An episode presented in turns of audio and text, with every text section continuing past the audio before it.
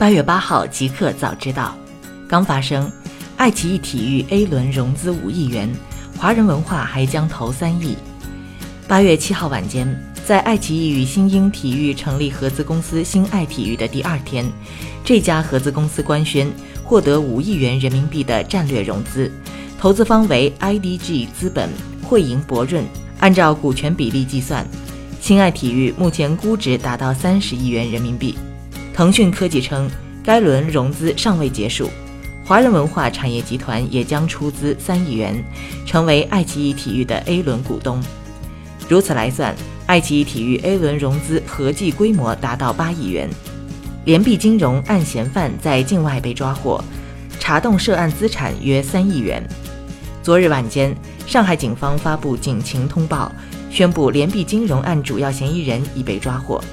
通报称，该司法定代表人农某于六月二十号凌晨出逃境外。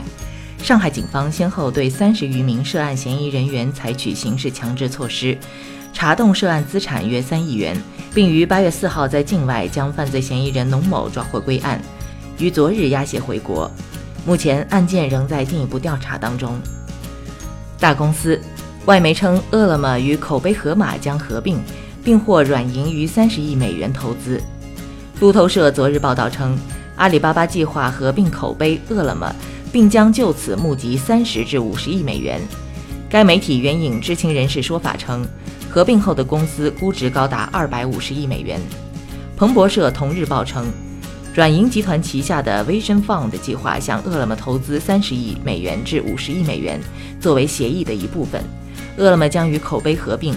另一名知情人士向路透社透露，这项计划将于今年晚些时候启动，届时新公司还将囊括盒马鲜生。针对这一消息，阿里巴巴、口碑、饿了么三方均表示对市场传闻不予置评。特斯拉中国工厂启动招聘，否认三倍薪资从上汽挖人。针对特斯拉正在以三倍薪资大规模的从上汽集团招募工程师和技术人员的相关报道称，特斯拉昨日回应，消息完全不属实。特斯拉位于上海的超级工厂自八月五号起开始招聘大量岗位，包括 EPC 工程总监、政府事务项目经理、施工经理、土木工程师等。特斯拉表示，这并无涉及薪资范围，也没有录用任何上汽员工。HTC 第二季度净亏损六千八百万美元，营收同比下滑百分之五十八。HTC 昨日发布了截至六月三十号的二零一八年第二季度财报。财报显示，HTC 第二季度营收合约二点二一亿美元，较去年同期下滑百分之五十八。税后净亏损为六千八百万美元，较去年同期净亏损有所扩大。互联网。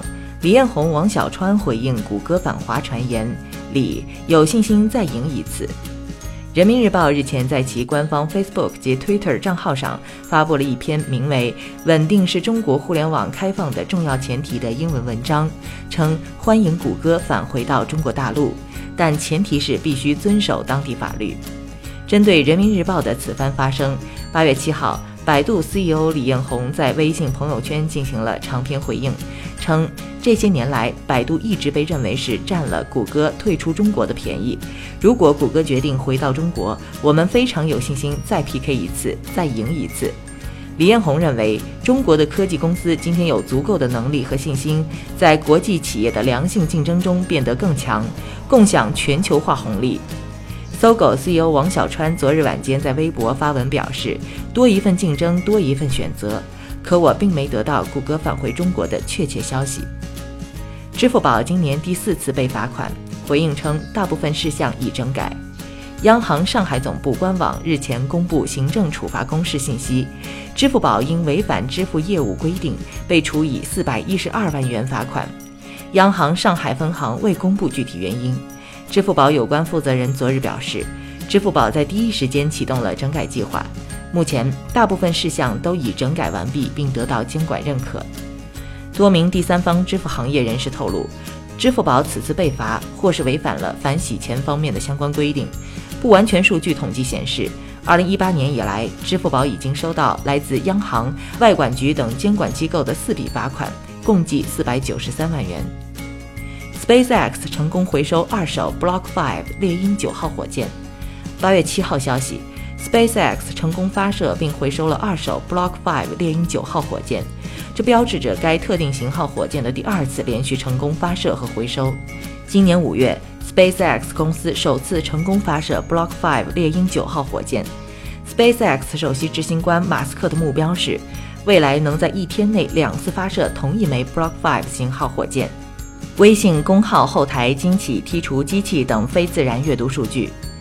八月七号，微信公众平台后台统计页面更新公告，称微信公众号后台文章阅读数据将于八月八号起剔除机器等非自然阅读带来的虚假数据。微信方面解释称，此次调整主要为统一前端和后端的数据显示，减少运营者前端后端数据差异的疑问。公众号运营后台数据将采用与前端统一的统计口径，不影响前端阅读数据显示。ofo 重启红包车，欲靠众包模式激励用户调度车辆。ofo 昨日宣布上线扶车红包活动，用户解锁且骑行扶车后，可获得最高九十九元扶车红包现金奖励。据了解。ofo 福车为长时间未被使用的车辆，用户可在如胡同、草丛、楼道等区域寻找这些福车。此前，摩拜、ofo 和哈罗单车曾先后推出红包车活动，这一活动被认为能提高车辆循环利用率，降低车辆运营成本。新产品，狙击拼多多、支付宝与淘宝合作推出拼团功能。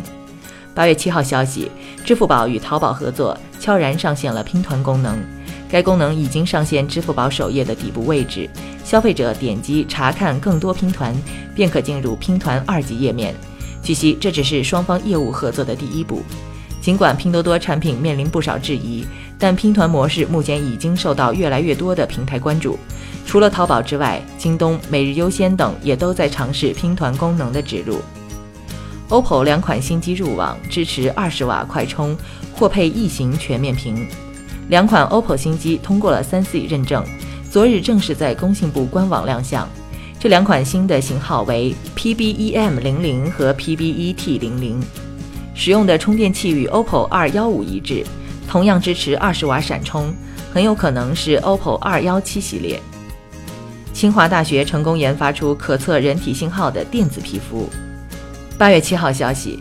清华大学微纳电子系任天令教授团队日前研发出多层石墨烯表皮电子皮肤，该器件具有极高的灵敏度，可以直接贴附在皮肤上，用于探测呼吸、心率、发声等，在运动监测、睡眠监测、生物医疗等方面具有重大应用前景。一个彩蛋：麦当劳纪念币遭疯抢，发售一小时价格涨幅超三十倍。八月六号。麦当劳 MacCoin 币正式上线，一枚 MacCoin 在闲鱼上的价格甚至已经炒高至八百元，而且价格仍在持续上涨之中。为庆祝经典产品巨无霸的五十周岁生日，麦当劳推出了一套五款的巨无霸收藏币 MacCoin，供粉丝分享与收藏，同时还可在全球门店兑换巨无霸产品。虽然麦当劳中国首席执行官张嘉英一再强调，MacCoin 是全球首款用实物作为信用支撑的收藏币，没有现金价值，区别于比特币等虚拟货币，是有实体的。但 MacCoins 目前的市场叫价仍然高涨，远远超过一个巨无霸二十多元的价格。